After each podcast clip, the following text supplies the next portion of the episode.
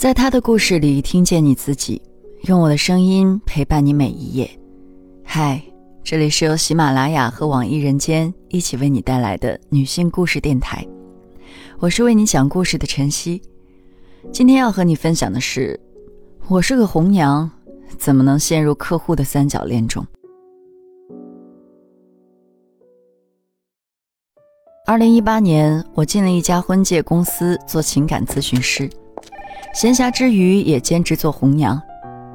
之所以选择做这个职业，一是因为之前写情感小说多年，对感情有一定了解；另一个原因是我也想用平台资源为自己找一个归宿。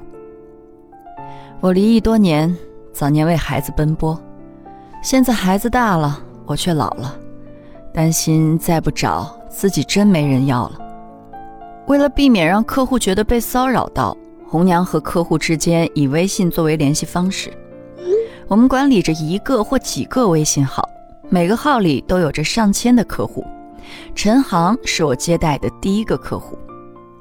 那天上午，陈航添加了我主管的离异微信号，向我咨询周末的线下相亲会还能不能报名。我了解到他离异，带一个儿子。而且收入不错后，推荐了一对一线下服务。这种精准推荐的方式成功率较高，当然收费也不低。在简单的交谈中，自己创业、年收入过百万的陈航说，他在注册信息上只填了年薪三十万，希望双方看重的是人品、性格和才学，收入只是个意外惊喜。这个想法让我很钦佩。聊天的过程中，我发现我们还是校友。平台上他提交的照片没有多帅，但自有一种精英气质。我知道自己被陈航吸引到了，只是他比我小两岁。为了拿下他这个客户，也想为自己碰碰运气。我说了自己写作的事情，也提到了自己的年龄和离异的情况。他表现出极大的兴趣，要我发照片给他看。我就用私人微信发给了他，在有点暧昧的闲聊中，我们都觉得彼此的思想认知有着不可思议的一致性。但我觉得他原本是带着找对象的目的来的，于是我告诉他，先从工作开始，由我来给他写匹配方案。他一口答应了。我使出浑身解数为他写了匹配方案。在这份方案中，我分析了他的婚恋市场价值。判断出适合他的理想对象，这个方案他非常满意，答应来公司面谈。就在他来公司的前一天，发生了一点小插曲。那天下午，我们闲聊时提出，因为我之前写情感小说的经历，老板计划把我包装成情感专家，我担心这会给自己的写作生涯带来负面影响。陈航插话说：“也许我、老板还有他可以合作。”利用资源人脉搭建高端婚恋平台。我们俩商量好，第二天他来公司签合同时，三个人一起面谈这件事。第二天见到了陈航本人，他的气质比我想象的更好。在跟老板交谈前，我们俩聊了两个多小时。我问他，身边有那么多高端的单身女性，为什么还需要来我们平台找对象呢？他说，他不想在那个圈子里找。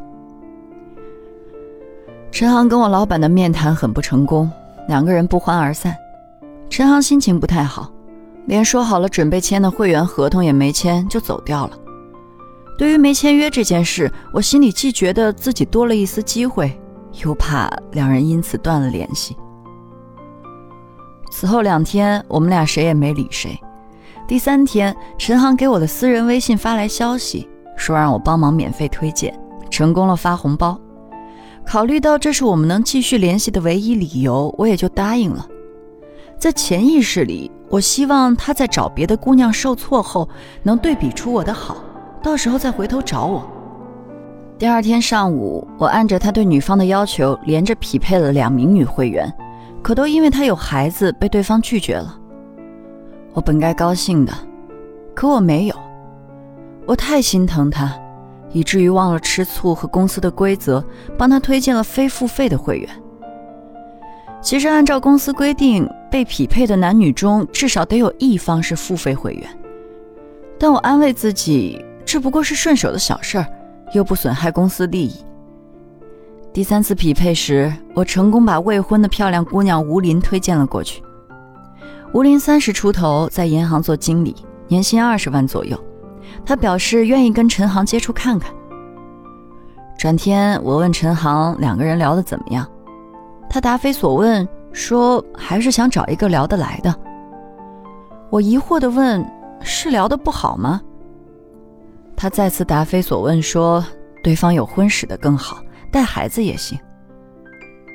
我正在揣测他什么意思，他又发过来一条。说自己对年龄没感觉，我猜想他是不是在试探我时，他又说自己的择偶标准是漂亮、个高、有自己的事业、有健身的习惯。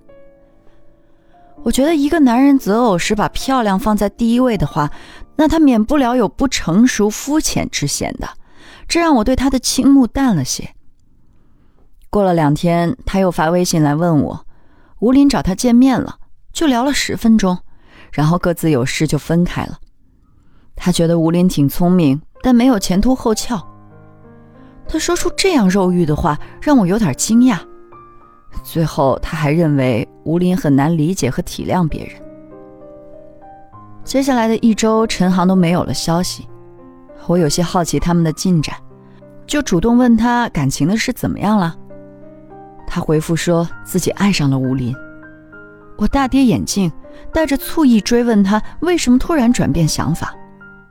他直接说了一句：“吴林适合他。”我以为他们就算确定了关系，打算不再联系陈航，但过了三四天，吴林说他们分手了。我感到很奇怪，就忍不住去问陈航是怎么回事儿。他说吴林总抢着看他手机，昨晚他又这样。出于治他脾气的考虑，就没给他看。结果他跟疯了一样。吴林却说陈航外面的女人太多了，手机里都是暧昧消息。我极为震惊，跟陈航求证。陈航解释说，那只是工作上的异性朋友，是吴林太小心眼儿。我一时无法判断谁对谁错。陈航让我帮忙，说吴林聪明的几近于狡猾。但这对于一根筋的他是一种弥补。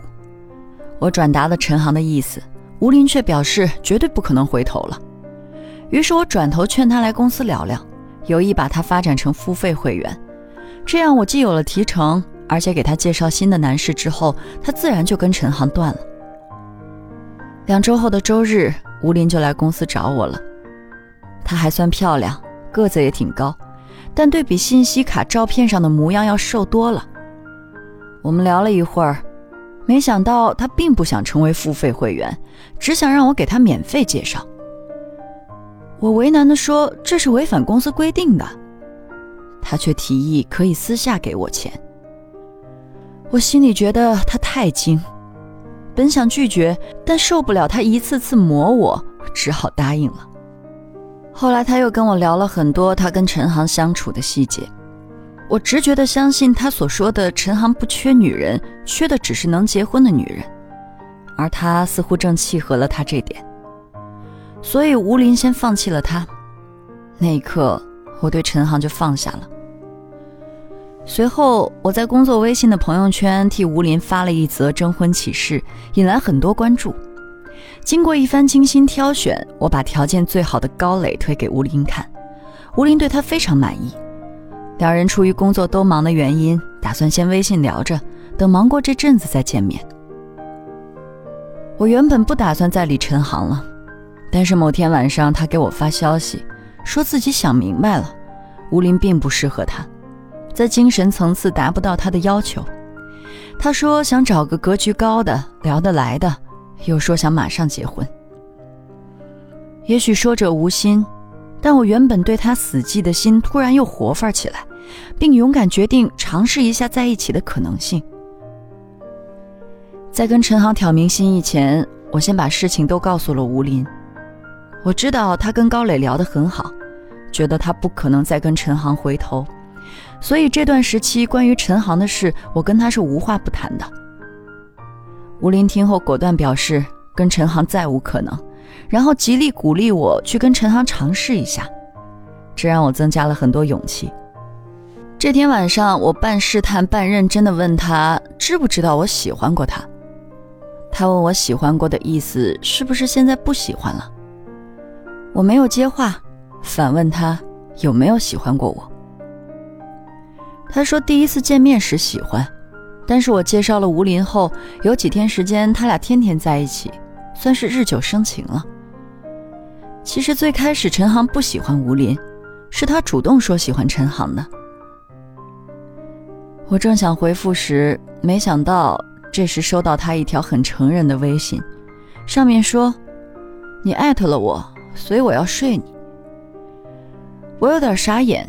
他很快撤回后，我反应过来他发错人了。那极具调情意味的微信显然不是发给我的，而且我并没有艾特他。热腾腾的肉欲让我极不舒服。我回复他。该对感情有点敬畏之心后，就不再理他。睡觉前，我再次收到他的几条语音消息，大意是说当时他正在跑步，所以有点注意力不集中。既然我们现在知道了彼此的心意，那么之前所有的不愉快就让他过去。我此时已决定放弃，也就没再理他，很快就睡着了。我以为从此以后，我和陈航之间。都只限于陌生人的关系了。三天后，我正要下班时，吴林发消息给我，他跟高磊见面后，高磊对他的态度冷淡了许多。吴林下午给他发消息，几个小时过去了都不回复。以前再忙，高磊也会回的。我连忙微信了高磊，问了他对吴林的感觉。高磊铺垫了一番，然后说和吴林没有眼缘。第二天早上，我婉转地跟吴林说了高磊的意思，劝他休整一段时间。吴林说自己连受两个男人的打击，对感情都没信心了，是该冷静一段时间自我疗伤。隔着屏幕，我都能感觉到他浓浓的失意和惆怅。一周后，吴林告诉我，他在陈航之前的男友一直在找他复合，他删了对方的微信。几个月以来，前男友就执着的给她发短信。吴林有点感动，对比现在很多男人一分手一转头立马就换个女人，跟什么都没发生过一样。我知道吴林后面对比的人是陈航，劝他要考虑清楚。两天后，他跟我说，跟前男友见面了，但感觉已不在，大家决定做朋友。半个月之后，我正在家里写东西，陈航发来语音消息。当时我想的是，无论他发什么，我都会给他一个台阶下。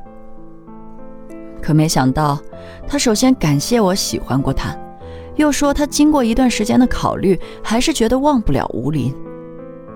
虽然他没我格局高，没有我有思想，但是他接地气，是过日子的人。他打算找他回头。原来同一样东西，喜欢时是优点，不喜欢时就变成了缺点。我只觉得血往上涌，思绪恍惚。我很受伤的向吴林求助，希望他能安慰我。我想他几次都说不可能再跟陈航回头，那么这次他必定会站在我这边，拒绝陈航。没想到吴林很平静地说，他已经接到了陈航的电话。我问他会跟他复合吗？他说会吧。我目瞪口呆，过了一会儿，把那两个人的微信好友一一删除。一天下午，工作微信一亮，我打开，是陈航发来的一张动图图片。细细的钢丝上有三个小姑娘，两个小姑娘在一端，另一个小姑娘在另一端。然后。中间的小姑娘拉着旁边的小姑娘，走到站在另一端的小姑娘身边，极力友好的想逗笑她。我看了一会儿，会意的笑了。这时，陈航加了我的私人微信，我通过了验证。我们彼此回复了一个微笑的符号后，就没有再说话。某天，我发现陈航把平台所有红娘的工作微信都删了。我用私人微信打开他的朋友圈。一条直线下面是灰蒙蒙的一片。也许他浴火重生，对感情有敬畏之心了，这当然是好事儿。今天的故事就分享到这儿，感谢你的收听，欢迎在音频下方留下你的感受和故事，与千万姐妹共同成长，幸福相随。我是晨曦，下期见。